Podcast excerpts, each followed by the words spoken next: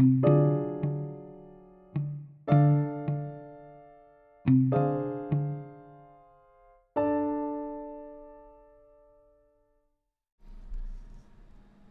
aprendizaje preparado de Seligman. La evolución nos ha formado para temer aquellos objetos y situaciones, las arañas y las alturas por ejemplo, que representaban amenazas para nuestros antepasados. Si la noción de que algunos miedos se aprenden más fácilmente que otros tiene aceptación general, la afirmación de que se trata del resultado de procesos evolutivos ha sido más difícil de demostrar.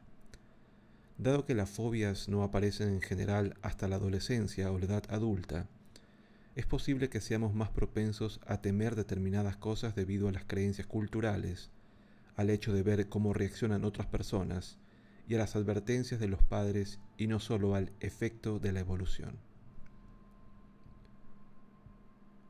Las fobias a las serpientes y a las arañas son mucho más habituales que el temor al tráfico o a los enchufes por más que los coches y la electricidad causen más muertes. La teoría del aprendizaje preparado del psicólogo Martin Seligman sugiere que se debe a que hemos desarrollado un sistema de miedos preparados sensibles a determinadas situaciones debido al efecto de la evolución.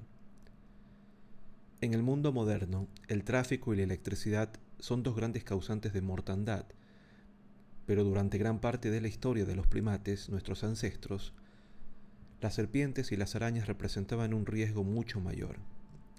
Según la teoría, los primates individuales que aprendían más fácilmente a temer las mayores amenazas eran los que tenían más probabilidades de sobrevivir y traspasar así sus genes, lo que significa que con el tiempo hemos desarrollado un sistema de aprendizaje del miedo basado en la genética. Sensible hacia determinados peligros y no hacia otros.